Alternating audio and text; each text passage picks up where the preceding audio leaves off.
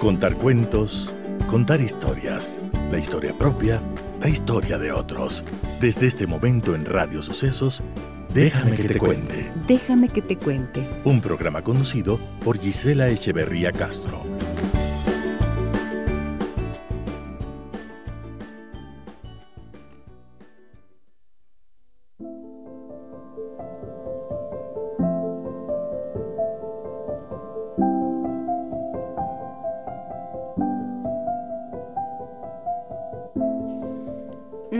Estás deprimido, estás distraído.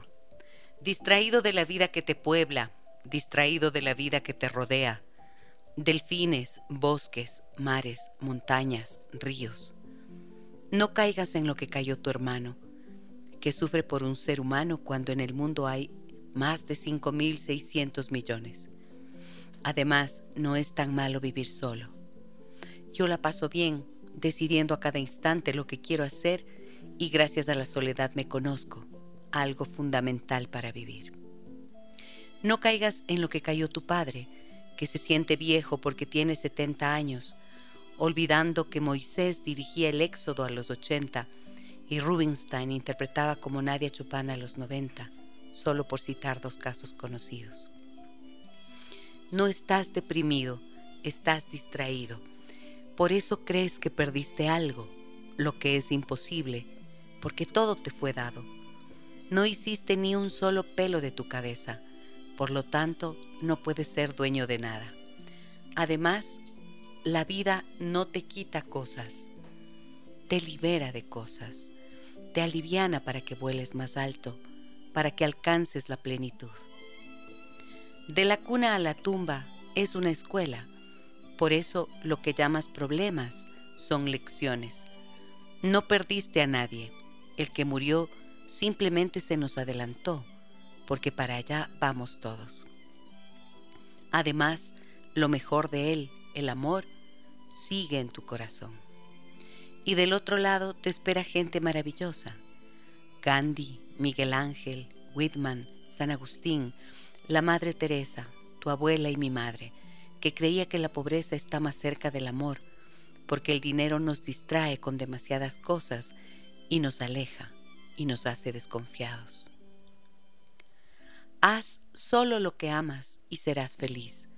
El que hace lo que ama está benditamente condenado al éxito, que llegará cuando deba llegar, porque lo que debe ser será y llegará naturalmente. No hagas nada por obligación ni por compromiso, sino por amor. Entonces habrá plenitud, y en esa plenitud todo es posible y sin esfuerzo, porque te mueve la fuerza natural de la vida, la que me levantó cuando se cayó el avión con mi mujer y mi hija, la que me mantuvo vivo cuando los médicos me diagnosticaban tres o cuatro meses de vida.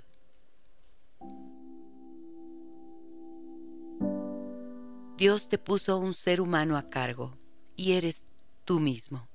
A ti debes hacerte libre y feliz.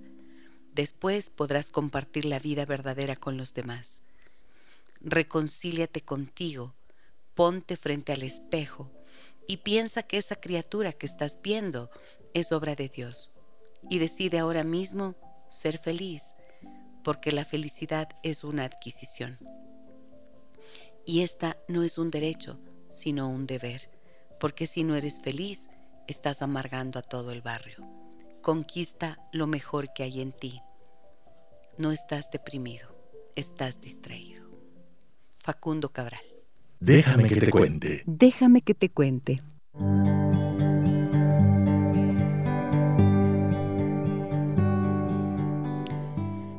Amigas y amigos de Radio Sucesos, muy buenos días. Bienvenidas y bienvenidos a nuestro programa. ¿Cómo están ustedes hoy? Ayer eh, hablábamos acerca de la depresión y hoy empecé el programa hablando con esta lectura que quería compartir con ustedes de Facundo Cabral que dice, no estás deprimido, estás distraído. Y claro, a veces uno podría pensar, ¿cómo va a ser? ¿Cómo, cómo puede ser que, que se piense que la depresión no es, de acuerdo a lo que veíamos ayer, es un problema y es un problema grave y se necesita se necesita ayuda indiscutiblemente, pero em, también me parece que lo que dice Cabral tiene mucho sentido, ¿no? No es solamente cuestión de decidirse y quitarse la depresión. No, no, no es que por la decisión de quitarse la depresión uno va a dejar de estar deprimido, sino que esa decisión de ser feliz implica decidir dar los pasos que te conducen, que nos conducen a un estado de mayor bienestar. Con ese mensaje quería iniciar el programa el día de hoy. Bienvenidas y bienvenidos a nuestro programa. Me da mucho gusto estar con ustedes. Soy Giselle Echeverría.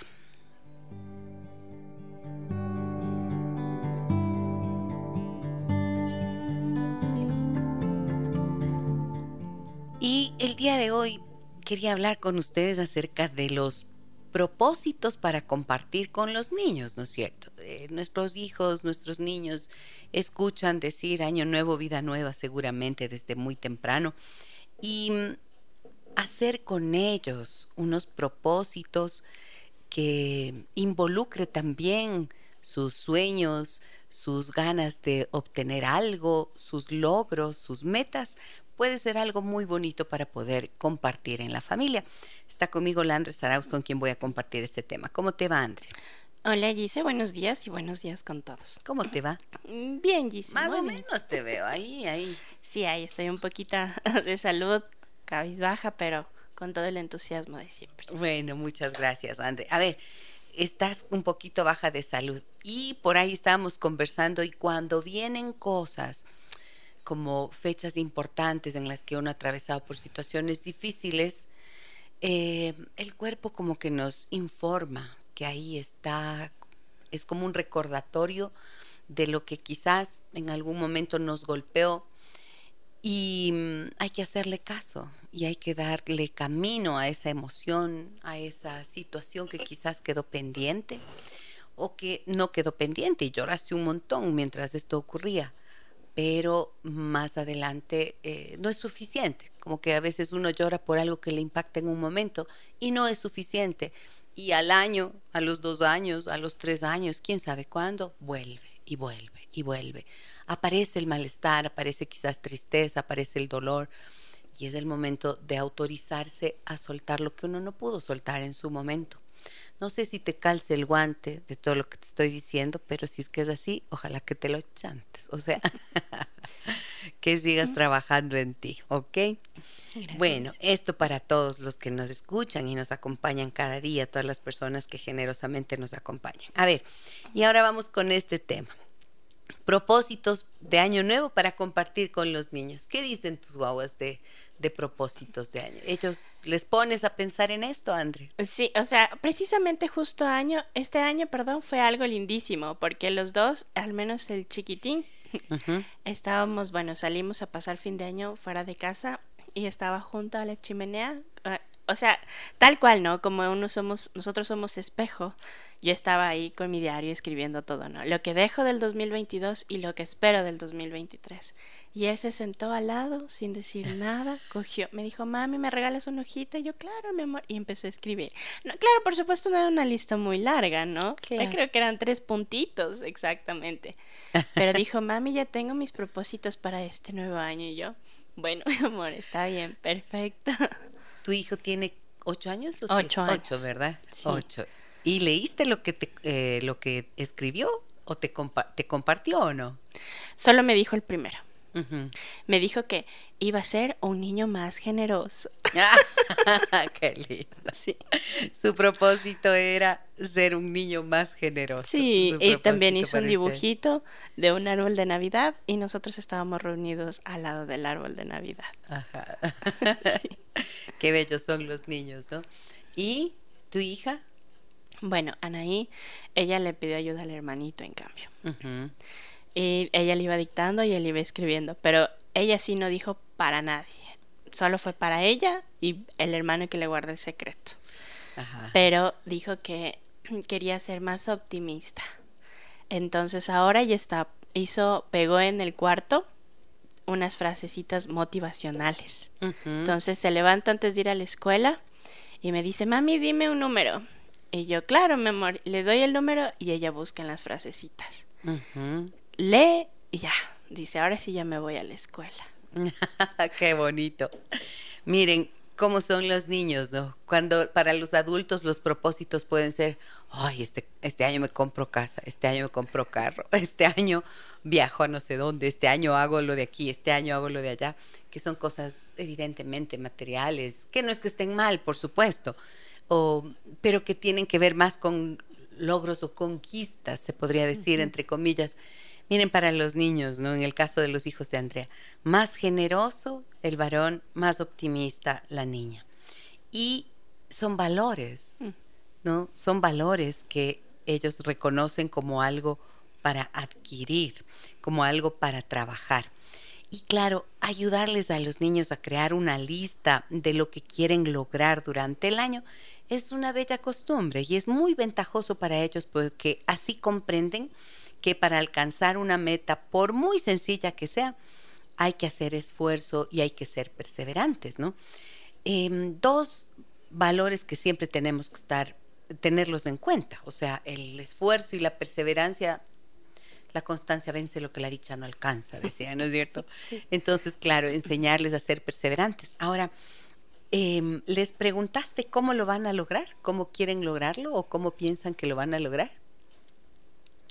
Bueno, el chiquitín no les pregunté en sí. ¿Cómo pero se llama el chiquitín? Gabriel. Gabriel, dile Gabriel. Gabriel, él, por ejemplo, yo me he dado cuenta en pequeñas cositas así, que él está como más entusiasta. Entonces, por ejemplo, tenía una reunión con los amigos para hacer un, eh, un proyecto del colegio.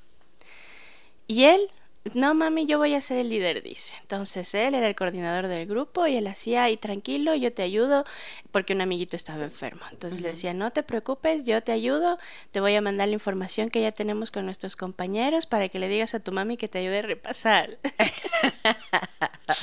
y así le digo, ya, mi Liderando la orquesta, qué lindo. Y le digo, qué bueno, mi amor, que hagas eso. Y me dice, sí, mami, es que dije que iba a ser más generoso y esto también es ser generoso, ¿no es Le digo, sí, por supuesto, por supuesto. Qué bien. O sea, fíjate, qué bello, ¿no? En los niños encontramos ay, esa, esa pureza y esa iniciativa que cuando estimulamos adecuadamente, pues aflora, definitivamente. Y más que aflora, florece, florece.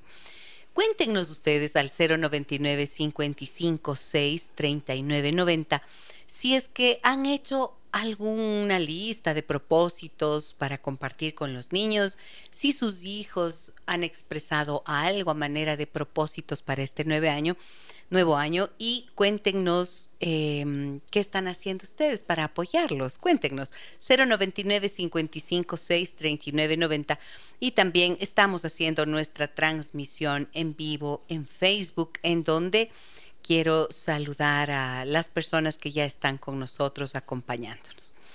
Y mm, a ver, he visto yo, por ejemplo, que he visto yo, por ejemplo, que eh, los niños un poco guiados por lo que reciben de los padres, ¿no es cierto? Dicen, este pronto, este año me voy a esforzar más en el colegio ese puede ser uno de los grandes propósitos. Voy a sacar mejores notas y entran así con un entusiasmo como cuando nos proponemos hacer dieta. Ay, Dios mío, las dietas. Las dietas, qué cosa terrible. Por eso ya vimos que no hay que hacer dietas, como nos decía la doctora Daniela Parreño la semana anterior.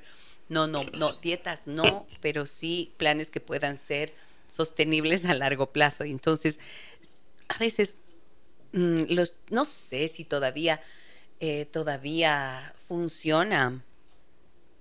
Bueno, no, sí, no. He oído a, varios padres de familia, perdón, que suelen decir, bueno, ahora sí, este año tienes que ponerte las pilas, tienes que hacer todo el esfuerzo y concentrarte para que hagas, eh, para que saques eh, mejores calificaciones. Y cuando uno dice mejores calificaciones, no está muy claro qué significa mejores calificaciones. Porque un niño podría decir, bueno, yo sacaba seis y ahora voy a sacar siete y eso ya es mejor calificación. Pero si te dice, le dices, tienes que sacar solo 10, por ejemplo, en realidad no cuenta mucho, no sirve mucho ponerles una meta que se pueda medir de forma cuantitativa. es enfocarse demasiado en la calificación. Hace muchas veces que se pierda de vista el esfuerzo que los niños hacen, porque hay veces que hacen muchos esfuerzos, pero que ciertas materias no les gusta, hay cosas que les resulta más difícil y por lo tanto las notas, las calificaciones em, reflejan más que la falta de esfuerzo el disgusto que los chicos tienen por esa asignatura en particular. Y claro, por allí me van a decir los padres, ah, pero es que la vida no es fácil y entonces uno tiene que meterle esfuerzo y ganas y perseverancia también a aquellas cosas que no nos gustan. Y tienen toda la razón del mundo. Solo que a lo que voy es que a que si esto está pasando, si algo así ocurre, es mejor no colocarles una meta a ellos de decirle tienes que sacar 10 o tienes que mejorar las calificaciones, como digo así en general. Es mejor entablar un diálogo con los chicos y preguntarles, a ver, ¿cómo tú crees, cómo estás tú ahora en calificaciones? ¿Cómo te sientes tú con el rendimiento, con las notas que has obtenido en el colegio? ¿Cómo te ha ido? Y cuando decimos eso con ánimo de entenderles y con ánimo de, de saber la conciencia que ellos tienen sobre su propia situación escolar, nos vamos a sorprender muchísimo. En lugar de colocarles nosotros como una imposición, de pronto les preguntamos, y entonces nos van a decir, Buah, no me siento muy bien. ¿Y dónde tú crees que podrías mejorar? ¿Dónde crees tú que podrías mejorar? Cuando le abres la pregunta, entonces allí los niños se sienten libres para poder expresar. Y esa pregunta obviamente tiene que ser elaborada en tono amable, en tono respetuoso y de verdadero interés para saber si lo que mm, para saber, para entender cuál es la, el propósito del chico. Y ahí apoyarle, apoyarle sobre eso. ¿Cuál crees que es la diferencia entre hacer esto y ponerle la meta así, nosotros? ¡Pum! Esfuérzate más en el colegio. Oh, y es una imposición. O sea, realmente ellos no lo ven, lo ven como una carga, creo. Les podría causar hasta ansiedad y miedo. Sí. De que si no llegan a cumplir con esto que se les está diciendo, pueden tener problemas en la casa. Sí, eso es lo principal. Se estresan un montón los niños pensando que, y ahora mi mamá se va a enojar. Te les voy a contar algo. A mí me pasó. Déjame que te cuente. Sí, déjenme que les cuente. Un día Gabriel regresó de la escuela y venía así todo cabizbajo y le digo, mi amor, ¿qué te pasó? Y me dice, estoy tan triste. Le digo, ¿por qué? ¿Qué pasó? Y, yo me asusté. Sí, él es y le digo, ¿qué pasó? Nos sentamos en las graditas antes de subir a la casa y le digo, ¿qué pasó, mi amor? Y dice, ay, mami, estoy tan triste porque me he sacado un 7. le digo, ¿en qué? Y me dicen estudios sociales. Y le digo, pero si estudiaste, mi amor, porque el día anterior estaba estudiando. Y dice, es que no sé, mami, me olvidé todo. Dice, me olvidé todo. Entonces le digo, bueno, vamos a la casa a conversar. Subimos a la casa y me dice, te voy a contar, mami, lo que me pasó pero no quiero que te enojes. Entonces me sujetaba de la cara y me decía, tranquila, mami, tranquila. y yo le digo, mi amor, estoy tranquila. Y dice, sí me saqué siete, pero me saqué diez en inglés, me saqué diez en ciencias naturales. Le digo, ya, mi amor, pero ¿por qué te sacaste siete? Y dice, y me enseña la hoja y le, y le empiezo a preguntar y en verdad sabía todo. Y le digo, ¿y por qué no respondiste así? Dice, es que no sé, mami, me asusté.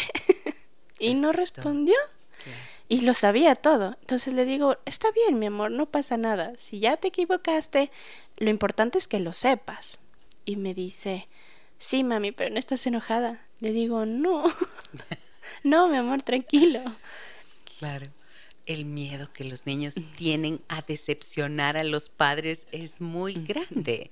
Y esto suele ser un... Eh, factor que les estresa, y esto sí es importante, creo que lo he dicho alguna otra vez, el estrés es el peor enemigo para del cerebro para poder hacer aprendizajes que sean válidos y significativos. O sea, cuando el cerebro entra en estrés, cuando está la persona con miedo, se bloquea la parte del cerebro que es la responsable de la reflexión, del análisis del contenido, de los contenidos que tenemos que procesar. Entonces, mientras más ayudemos a que tengan confianza y tranquilidad, mucho mejor. Y siempre es importante plantearles esto como un desafío para ellos, ¿no es cierto? El desafío está en preguntarles, ¿en qué crees tú que podrías mejorar? Pero mira, te agarró de la, de la, de la cara para decirte, tranquila, mami, tranquilo, Bobby, tranquilo. Sí. claro, porque tienen, es increíble, pero piensen un ratito. ¿Les han visto a sus hijos expresados? ¿Les han visto alguna vez a los niños expresados? Es el miedo que suelen tener de decepcionar a los padres. Ese es. Obviamente, si es que hay castigo físico en casa o si les gritan, les maltratan, el miedo directamente estará relacionado con eso. Pero incluso mm, no les duele tanto el golpe a veces como el sentir que decepcionan a los padres. Entonces, bueno, cuando se trata de metas y de propósitos con los niños para el nuevo año, analicen un pedacito esto, si es que está relacionado con lo escolar. Y ojalá que puedan tener en cuenta estas recomendaciones que les hago. Tengo que ir a una pausa comercial en este momento. Regreso enseguida con todos ustedes, amigas y amigos.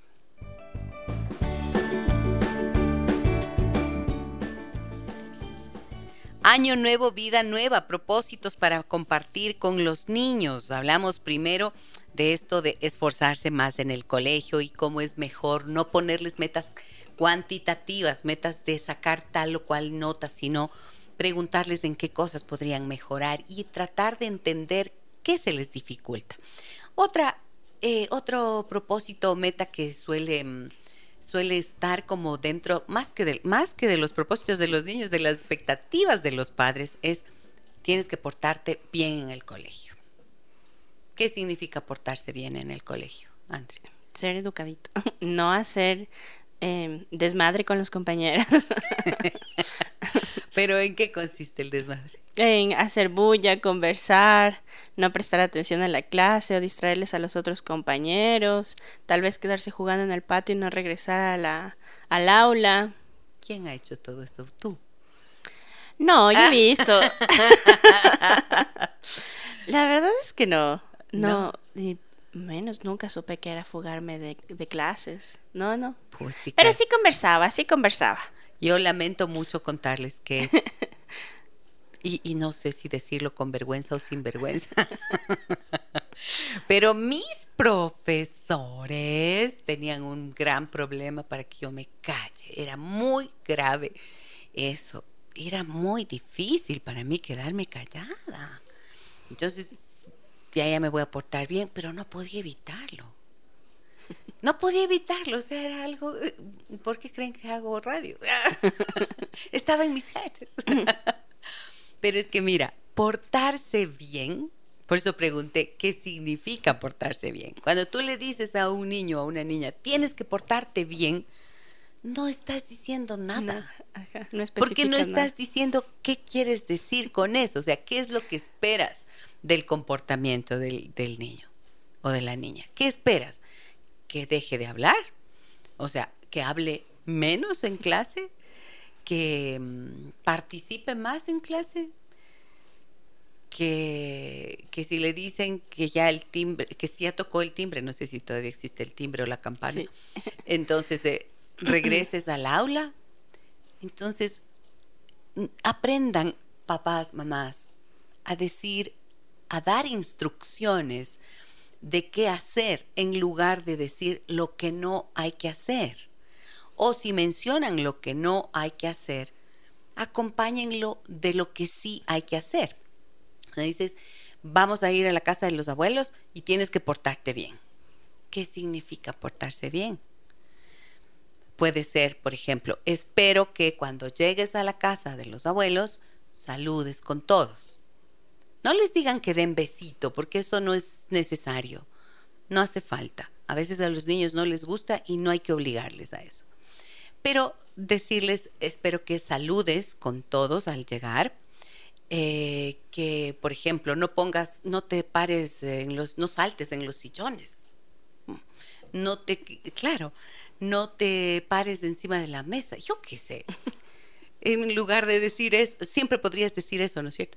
Espero que te mantengas sentado en los sillones. Que cuando vamos a, comer, eh, te concentres en la comida y luego juegues.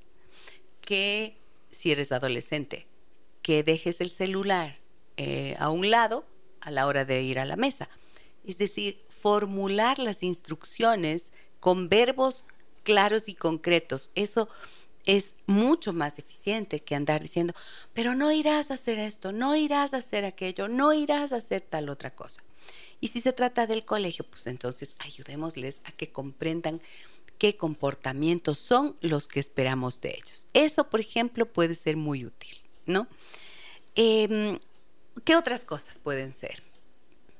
Propósitos de Año Nuevo de los niños. ¿Tienes mensajes, Andrea? Adelante. Sí. Bueno, llegó un mensaje que dice, buen día.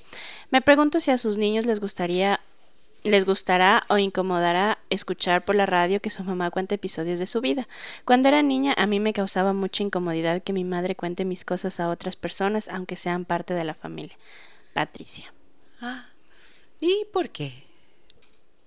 ¿Qué de malo hay en lo que estamos en lo que André tiene la generosidad de compartir? Claro, bueno, en esto sí quiero aclarar que mi hija, por ejemplo, ella escucha el programa siempre. y lo que comparto no son cosas privadas ni íntimas de ellos. Y todo siempre lo comparto con ellos. Entonces ellos saben que de vez en cuando eh, cuenta alguna anécdota de lo que está sucediendo, pero nunca nada que les pueda incomodar. Sí, y gracias, André, por tu generosidad al compartirlo aquí en el programa. Me parece que los niños, que lo que la Andre nos comenta es generoso y además es totalmente respetuoso. ¿Qué más nos dicen? Acá tienes un... Facebook. Adelante, dile, dile. Ah, Pepita nos dice, buenos días, queridas doctoras. Como cada día, un buen tema. Luli, buenos días desde Chile. Dios les bendiga, mi querida Gisela. Cuando puedo le escucho. Estoy pasando unas vacaciones. Qué bueno, Luli, que estés bien y que disfrutes tus vacaciones. Parece que son largas. Sí. Judith, buenos días, mi Gisela. Buen tema. Querida doctorita, me dicen buenos días. Qué lindo tema el de hoy. Me parece súper importante incluir a nuestros pequeños en estas actividades para que puedan escribir sus propios propósitos para el año que inicia. En mi caso, mi hijo es pequeño aún, está aprendiendo a leer y escribir. Tal vez puede hacer un dibujo, soy Marcela. Claro, y bueno, y la conversación, la conversación, la palabra, el dibujo, maravillosa idea. O sea, de lo que se trata es de que para nosotros esté claro que acompañarles a los niños a que expresen lo que ellos quieren, lo que anhelan, lo que les gustaría obtener, es parte de lo que podemos hacer y facilitarles eso a través del diálogo, de la conversación, de la escucha atenta y dejarles que fluya su mente, su imaginación. A veces, por ejemplo, que no tenga que ver solo con el comportamiento y con lo que tienen que mejorar, ¿no es cierto? A veces pueden decir, eh, mi sueño es eh, no sé, llegar a ser astronauta. Y podría ser que no este año, ¿no es cierto? Podría decir, ¿y para cuándo quieres? En lugar de derrumbarle de una vez el sueño, decirle, ¿y cuándo crees que vas a querer, eh, que vas a poder alcanzar eso? O sea, acompañarles porque esa maravilla de su imaginación es eh, lo que nos permite, lo que les permitirá más adelante alcanzar precisamente eso que sueñan. Otras cosas que nos... Em, otras cosas que suelen estar dentro de los propósitos, por ejemplo, comer menos dulces y más verduras. Pero como digo, a veces, a veces los niños pueden hacer esos propósitos pensando en lo que han escuchado decir a los papás, ¿no? Claro, por supuesto. En el tema de las dietas, o ellos mismos dicen, me voy a comer este dulcecito porque tú dijiste que no ibas a comer. y yo te ayudo para que no, te, no te mortifiques. A cumplir la meta. sí. Claro, una, esta meta es para los dos, tendría que ser, ¿no es cierto? Si es que fuera ese el caso, como nos decía también la semana anterior la doctora Daniela Parreño, es para eh, entrar como en un plan de alimentación sana en la familia. Y, pero yo a veces pienso que, no sé si estaré equivocada, pero muchas mamás quizás se ponen un poco estrictas y justamente para ellas no sentirse tentadas les eliminan también los dulces a los niños. Yo sé que el azúcar no es eh, muy buena, pero me pongo a pensar si será justo que los niños vivan sin nada de, de, dulces, que son como, no sé, te dan alegría, ¿no? Un chocolate, una galleta, eh, unos caramelos, unos dulces eh, en las fiestas, en los cumpleaños, el pastel, el chocolate. O sea, es como parte de, del crecimiento. Yo sé que el exceso nunca será bueno, por supuesto, pero también creo que es importante pensar en si somos como adultos capaces de desarrollar ese mismo hábito que queremos en los niños, porque si no modelamos el comportamiento, generalmente también les estamos enseñando a que los propósitos se rompen y que quedan ahí a la mitad del camino apenas uno ha iniciado, ¿no?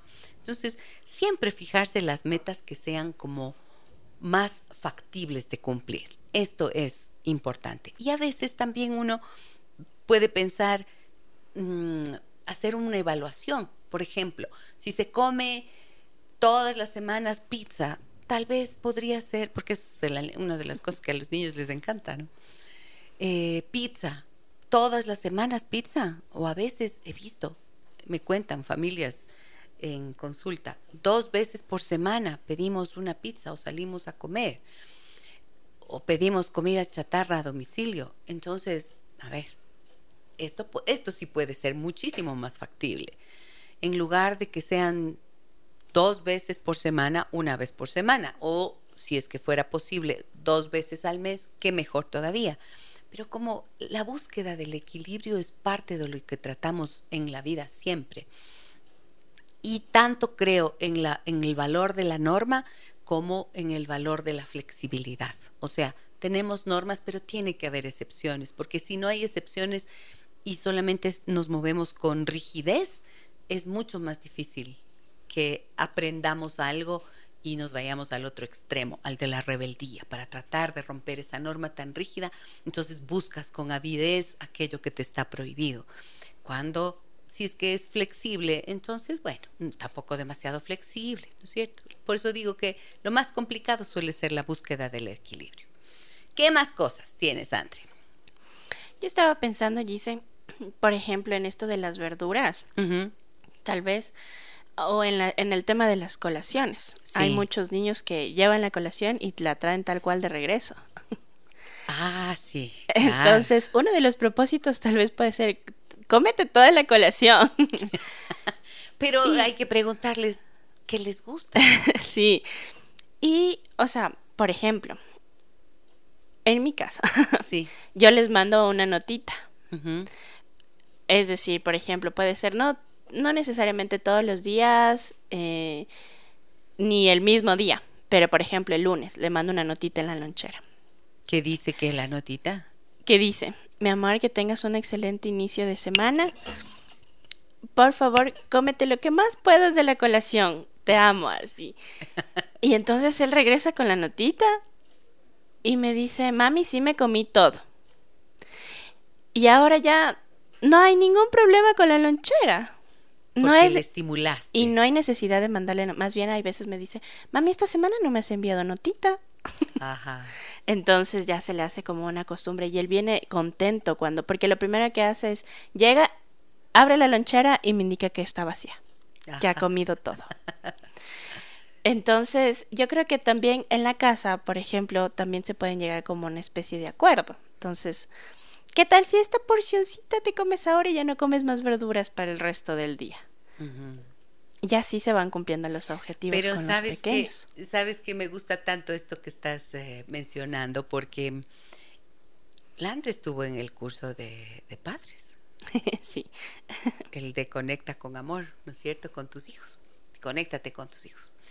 Y bueno, ahí yo compartí un concepto que me parece que, que ahora que pones este ejemplo es em, como la forma en la que ese concepto se hace en la práctica.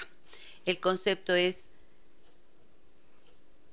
la, el alimento físico, el alimento, o sea, a ver, somos compañeros en la vida, somos compañeros de nuestros hijos.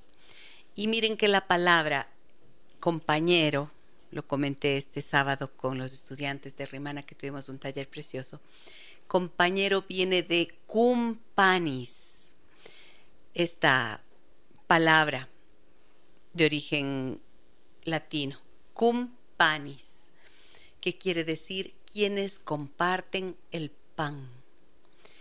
Y nosotros como compañeros de nuestros hijos, acompañamos su crecimiento, eso es lo que somos, acompañantes de su crecimiento y de su desarrollo.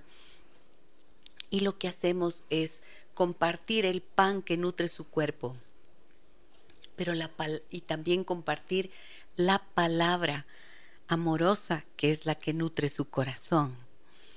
Y creo que esas notitas que tú le pones a tu hijo en la lonchera, eh, donde le estimulas, donde le animas, le das, le deseas que tenga una buena semana y le, le animas a que coma y también le dices eh, te amo, eso cumple las dos funciones. Y come porque primero la palabra amorosa está nutriendo su corazón. Eso es, es como esto es el ejercicio práctico de este concepto que yo promuevo, de acompañar porque somos capaces de nutrir su cuerpo y su alma. Y eso se nutre a través de la palabra de cariño, de afecto y de estímulo. Entonces los niños tienen ganas de hacer las cosas que los padres les piden que hagan una gota de miel hace más que un galón de hiel, ¿no es cierto? Entonces, esa palabra de amor es la hermosa. Me encanta, André, te felicito por ese por esa iniciativa tan bonita que tienes y eso que practicas con tus hijos, porque estás poniendo en la práctica el, el amor. Eso es el amor en la práctica, el amor en la práctica. ¿Qué más tenemos por aquí? En Facebook me dice, ¿quieres leer este mensaje de Laura? A ver. Mm, por supuesto. A ver. A ver, no se me actualiza. Mensaje largo. Un minutito. Ya. Buen día, Gise y Andre. Muy interesante tema. En relación a ello quería comentar sobre una teoría a la que suelen mencionar algunos adultos y dan su propia interpretación al referirse a la generación actual de forma despectiva y dicen que es la generación de cristal, basados en el término más que en la teoría en sí, los califican como débiles, hipersensibles e inútiles. Creo que generalizar de entrada ya es un error terrible, y por otro manipular conceptos tampoco es justo. Además, creo en toda generación ha habido y hay de todo, y en la actual puedo percibir mucha conciencia y desarrollo en muchos jóvenes, y niños, así como ciertas falencias como es normal. Encuentro poco sano, respetuoso y constructivo hablar ligeramente y juzgar a toda una generación con el supuesto de que la anterior fue mejor. Me gustaría escuchar sus opiniones al respecto. Abrazos. Muchas gracias, Laura, por plantear esto que me parece tan interesante. Sí, pues no. La generación de cristal. Los baby boomers son eh, es la generación de las personas que crecieron, de las personas que crecieron después de la Segunda Guerra Mundial. Y de ahí han venido una cantidad, ¿no es cierto?, de denominaciones para tratar de meter en un, en un, bajo qué será, bajo un rótulo a toda una generación. Y, por ejemplo, podríamos pensar en lo en los famosos millennials. Es una generación que se caracteriza, por ejemplo, por no acatar órdenes. Están en muy están en desacuerdo, fácilmente en desacuerdo y con la gente que se impone ante ellos, en los lugares de trabajo. Ha habido, hubo un tiempo una gran conmoción en las empresas, tanto que se dedicaron a estudiarlos. iban personas jóvenes recién graduadas que llegaban y que de repente se quedaban muy poco tiempo porque simplemente no les gustaba que un jefe les dé una orden o les, sobre todo, les maltrate. Y a mí eso me parece que es algo tremendamente positivo, por ejemplo, de los millennials que te opongas al maltrato, que no aceptes una situación de injusticia. Pero irse de un trabajo así con tanta facilidad por parte de un joven que apenas acaban de ingresar a una empresa, no es algo que pueden hacer todos los jóvenes de esa generación conocida como millennial, por mucho que hayan nacido en la misma época. ¿Por qué? Porque depende de las circunstancias sociales, económicas, educativas, de si tienen o no una familia. Los millennials que pueden, que pueden darse el lujo de votar un trabajo porque no les gusta mucho lo que está pasando o lo que hacen o lo que ocurre, seguramente tienen una familia que tiene una situación económica diferente, una situación económica que sostiene sus necesidades y cubre sus necesidades. Entonces no se puede empaquetar a todo el mundo bajo un rótulo nada más, ¿no es cierto? Por lo mismo, siguiendo esa línea, cuando se habla de la generación de cristal, se habla de que los jóvenes actualmente, los niños y jóvenes actuales, son todos terriblemente frágiles. O sea, cristal para decir frágil eh, porque se quiebra por la nada. O sea, como que no tienen fuerza interna para desafiar al mundo, para afrontar los retos, ¿no? Y esto también son generalizaciones que impiden ver las realidades particulares. Entonces, claro que sí se ve, se ve que existen como muchos jóvenes con esta fragilidad eh, veíamos ayer, por ejemplo, hablando de la depresión, como la mayor cantidad de casos de depresión están asociadas a los adolescentes y a las personas de tercera edad. Si hablamos de tercera edad, podemos pensar, oh, la pérdida del sentido de la vida quizás es mucho más frecuente allí porque estás probablemente más próximo a la muerte. Pero ¿y qué pasa cuando hablamos de adolescentes? No es gratuito que los adolescentes actuales pueden tener más depresión que antes. ¿Por qué? Y habría que pensar en qué periodos vamos a comparar. Pero si se refieren, por ejemplo, a eso, pensar en generación de cristal porque hay más depresión en adolescentes y en jóvenes que nunca antes. Bueno, pensemos qué hicieron los adultos pues para generar esa fragilidad. Primero, suele haber muchísima sobreprotección una necesidad de los padres de cubrir todas las necesidades de los hijos y de impedir que sufran frustraciones. cuando la frustración, el saber que uno no es capaz de todo y el saber que uno tiene que insistir y perseverar, es uno de los aprendizajes que más te fortalecen internamente.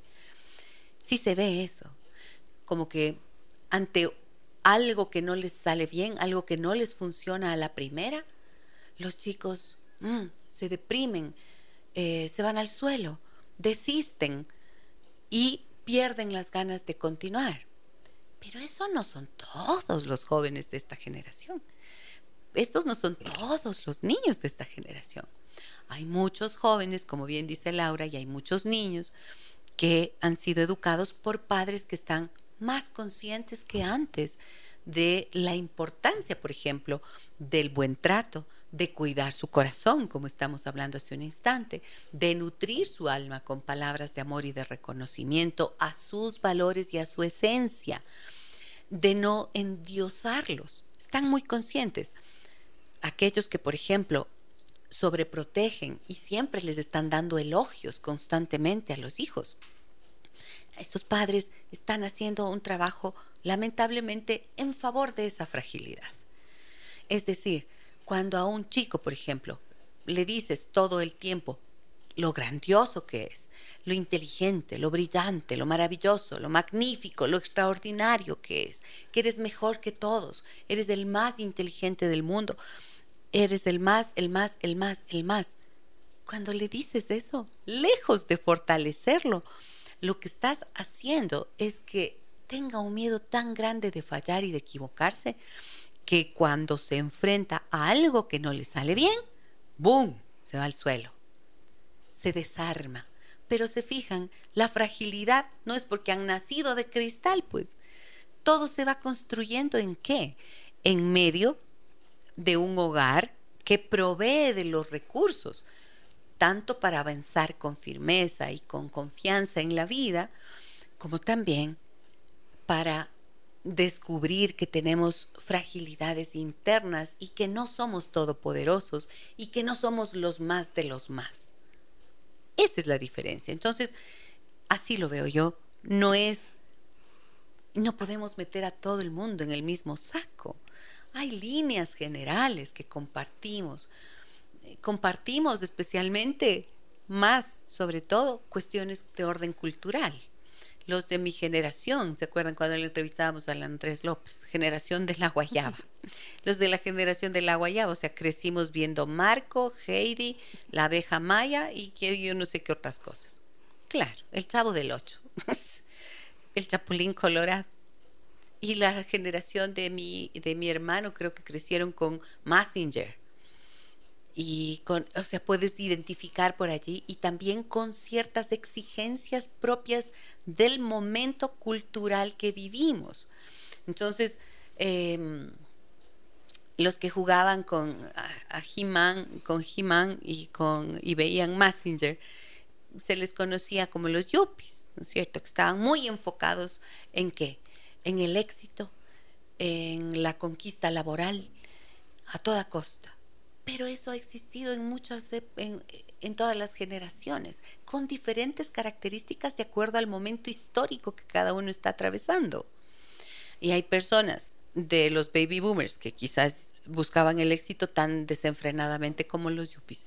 Y habrá otras personas como las de esta generación que está marcada por qué? Por el desarrollo tecnológico, por la predominancia de Internet, que tiene otras características que no dependen solo de sí mismos, sino de estas cuestiones de orden cultural que marcan un tiempo y una época. ¿Ok? Sin embargo, yo siempre digo, más allá de todo eso, siempre los seres humanos tenemos las mismas necesidades cuando nos referimos al ámbito de lo emocional, de lo afectivo. Siempre necesitaremos amor, cuidado, respeto, protección, sabernos queridos, que alguien nos cuide, que alguien nos mire como alguien válido, que alguien nos reconozca en lo bueno que tenemos como seres humanos, como personas y también que nos hagan ver con suavidad y con firmeza un límite para que podamos establecer ese equilibrio interno que necesitamos para caminar bien en la vida y tener una y tener no una vida perfecta ni libre de dolor, que eso es imposible, pero sí las capacidades para sobreponernos a esos desafíos que ineludiblemente la vida nos presenta. ¿Mm? Así lo veo. Dice. Sí. A ver, André, voy a ir a una pausa, pero cuéntame. Ya. Lo que pasa es que hace algunos programas atrás, ¿Sí? usted había recomendado una película que se llama La familia perfecta. Sí. Yo creo que aquí en esta película aborda un, un poquito de todo lo que acaba de decir. ¿Cuál era? La familia perfecta, ya me olvidé.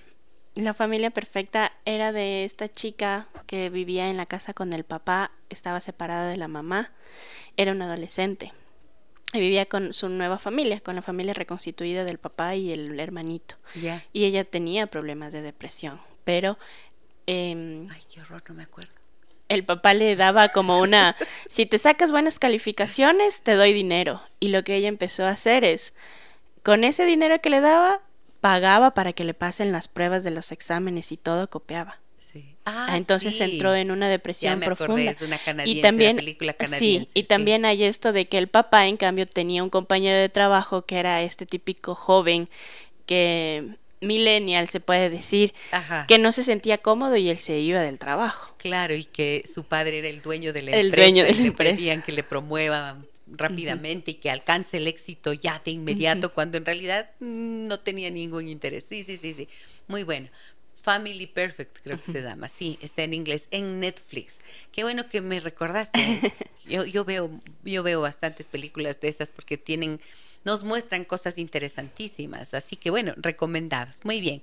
Vamos a la pausa ahora sí. Regresamos en esta mañana que hablamos de cómo compartir propósitos con los niños en este nuevo año.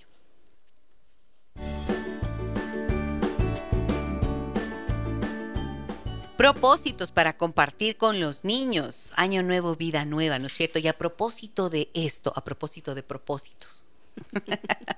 a propósito de propósitos, recuerden por favor que el próximo martes 24 y el miércoles 25 de enero, la próxima semana, justo de hoy en ocho días, estos dos días he, destinado para qué? Para que las personas que de repente están pensando todavía, ¿a qué me voy a dedicar este año? ¿Qué va a hacer? ¿Qué voy a hacer este año? ¿Qué quiero lograr este año?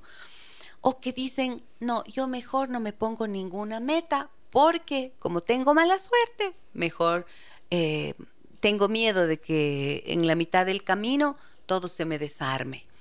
Pues miren, creo que una de las cosas que impiden que uno concrete los propósitos es no saber cuál es el propósito de la vida.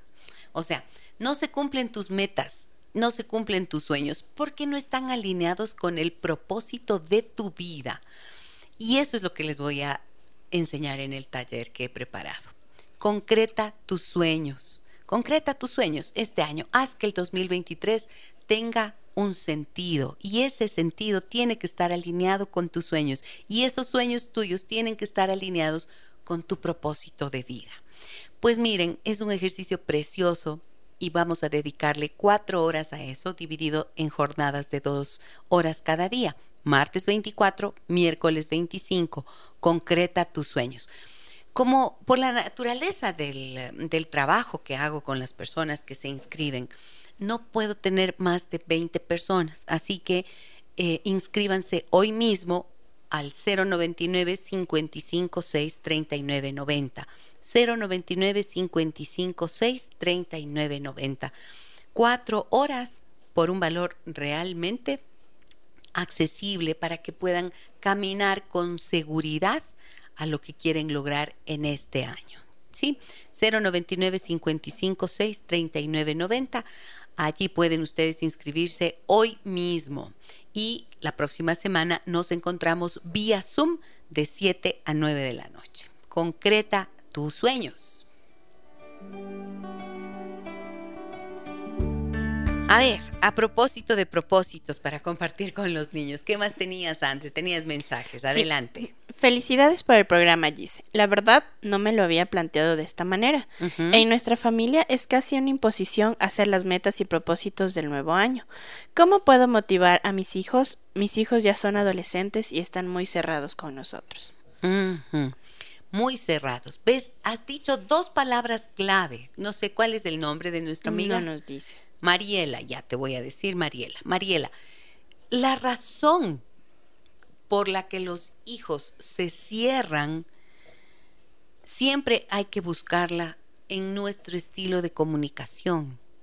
Y dije, dije dos palabras clave. Nuestros hijos se cierran, la una y la otra, imposición. Un hijo se cierra cuando hay imposición. Cuando no hay posibilidad, cuando, no hay, cuando hay un estilo parental que no es, que es antidemocrático, que es impositivo, los hijos se van a cerrar automáticamente. Y cuando llegaron a la adolescencia, lo que están diciendo es, ¿sabes qué? Digas lo que digas, no te voy a escuchar. Ya me has dicho tanto, ya me cansé de oírte las imposiciones y ahora ya no las quiero escuchar.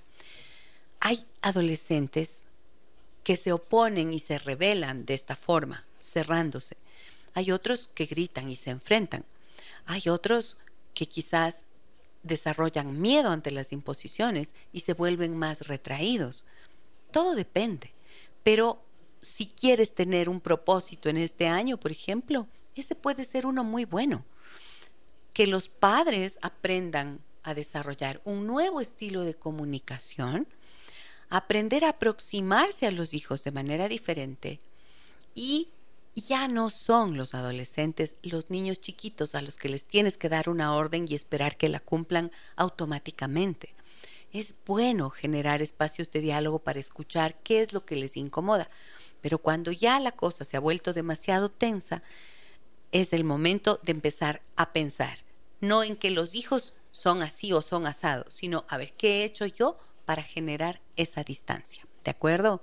Ojalá te sea útil lo que te digo eh, si entras a Spotify, donde tenemos nuestro programa, vas a encontrar una cantidad de herramientas, de programas en los que hemos hablado ampliamente de este tema.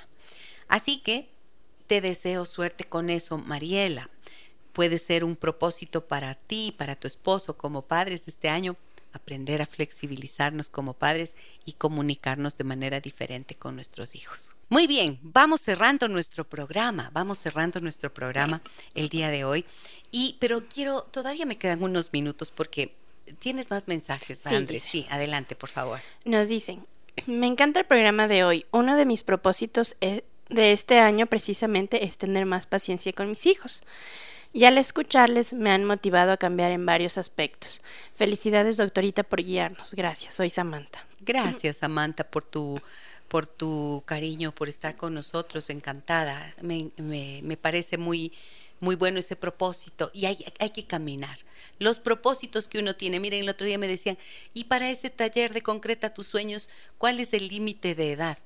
Les digo, el límite es la muerte nomás, pues porque ya cuando uno, a veces hasta se sueña con morir, ¿no? Hay personas que sueñan con morir también, pero el límite es el dejar de soñar con la vida. Yo creo que no importa en la edad que estemos, siempre podemos seguir soñando. ¿Y saben qué es lo que nos alienta siempre a soñar? El sentir que logramos cumplir los propósitos que tenemos el sentir que cumplimos una meta, que logramos un objetivo, que un sueño que hemos tenido se hace realidad. Eso nos estimula a seguir soñando. Y los sueños no siempre están, no tienen que estar asociados únicamente con las metas económicas o con el o con los éxitos profesionales. No. mi meta mi propósito, mi objetivo, digamos, mi objetivo del año pasado, como les había compartido en algún momento, fue, fue recuperar mi salud, recuperar mi salud, ese fue mi propósito. En el aspecto, o sea, sin salud no podía pensar en más nada y logré hacerlo con un plan y con una constancia únicas. Y claro, después de un año veo los resultados, pero es un año, es un año entero dedicado a eso. Y tenemos tantas otras posibilidades. ¿Qué es lo más importante? ¿Qué es lo que necesitas ahora en tu vida?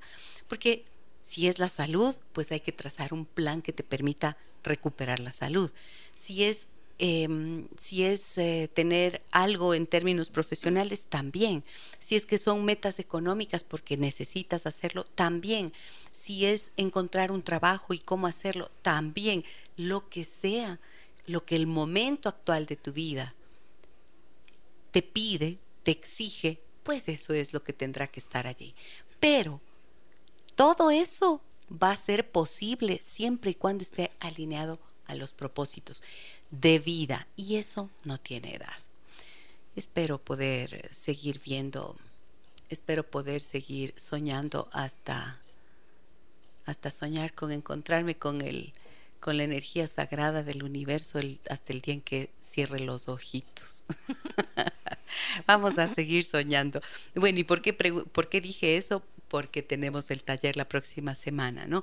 24 y 25 de enero de 7 a 9 de la noche.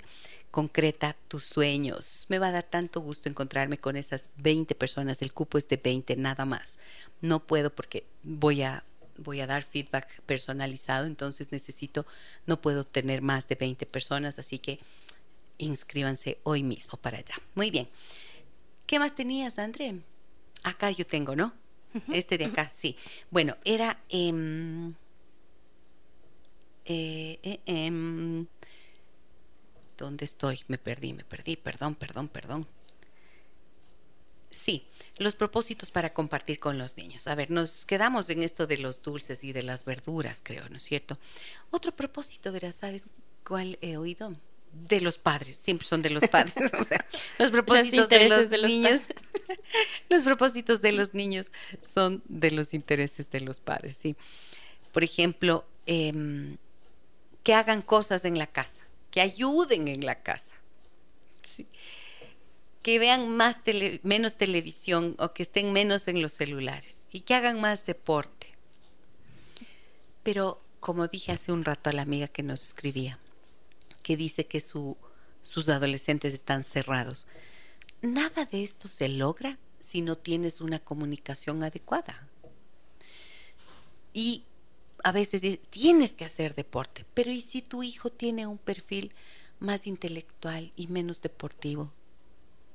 Si sus aficiones son más orientadas a la lectura. No, pero es que tiene que hacer deporte. Entonces pregúntale qué le gustaría, qué le sería. Tiene que entrar a la escuela de fútbol, pero ¿y será eso lo que quiere? Y a veces yo creo que nunca podré olvidar a una madre que le exigía a su hijo jugar tenis. Y él era el, eh, al estilo Sheldon Cooper. ¿Se acuerdan Sheldon de, de, de Big Bang Theory? Estos jóvenes científicos que tan divertida esta serie, me encantaba. Chicos metidos en sus libros, en su ciencia, y en algo que les apasiona notablemente y que no tiene nada que ver con el tenis. Eh, así era el chico. Y la mamá estaba, le exigía porque tenía una creencia que era, tiene que ser, tiene que hacer deporte para que sea disciplinado. Indiscutiblemente un deporte te enseña disciplina, te enseña constancia, pero también estudiar, aprender a tocar un instrumento te enseña disciplina y te enseña constancia. Y leer también te enseña disciplina y constancia. Entonces salgamos de los pensamientos rígidos para que podamos entender las verdaderas necesidades y también en este caso aficiones de los hijos, para que no sea una imposición, para que la relación no se estropee por querer tener la razón, Muchas veces los padres, por querer tener la razón, estropean la relación. Entonces, ¿qué les importa más? ¿Cuidar la relación o tener la razón? Creo que ahí la respuesta puede ser un poco obvia, ¿no es cierto? Pero a veces la pregunta eh, genera el movimiento interno que se necesita para poder encontrar esas respuestas. Tenemos mensajes em, en el mensajes y ya no más, ya no alcanzamos con más mensajes. Bueno, yo creo que hacer cosas en la casa solamente me voy a referir. Cuando van a hablar de tareas de la casa, mamá, papá, generen reuniones y hablen de lo que significa el trabajo colaborativo y la cooperación que se necesita de todos. Colaborar y cooperar no es lo mismo que ayudar. Cooperar quiere decir que todos somos parte de un grupo familiar y hay unas tareas que hay que cumplir para que la casa que nos cobija, el techo que nos cobija y los lugares en los que vivimos estén en orden, estén limpios y tengan la dignidad que merecemos todos para habitar esa casa. Si dicen algo como esto, entonces seguramente van a encontrar más cooperación. Pero si es que dicen, ay, es que no me ayudan, ay, es que no que... Si, si van por el camino de la queja, solamente verán gente que sale corriendo por y sale por las ventanas. Si es que van por el camino de la invitación y buscan una cooperación liderada por los adultos, entonces el liderazgo tiene que ser positivo, un liderazgo sano ejercido por los padres, hace que los hijos que son dependientes aporten y contribuyan también desde sus propias ideas. Si en lugar de decir, tienen que hacer esto, dicen, a ver, ¿qué creen que podemos hacer para organizarnos y lograr tal cosa? Eso es un liderazgo, eso es democracia, pero en la democracia hay un líder y en la familia hay dos, papá y mamá, que tienen que estar de acuerdo. Y si no hay papá y mamá, solamente hay papá o solamente hay mamá, pues ese líder tiene que ponerse de acuerdo consigo mismo en qué es lo que espera. Porque un líder que no sabe lo que quiere tampoco sabe qué pedir, ni qué esperar, ni cómo orientar. Y tampoco esperen que los hijos hagan todo como si ya supieran. Hay que enseñar a hacer.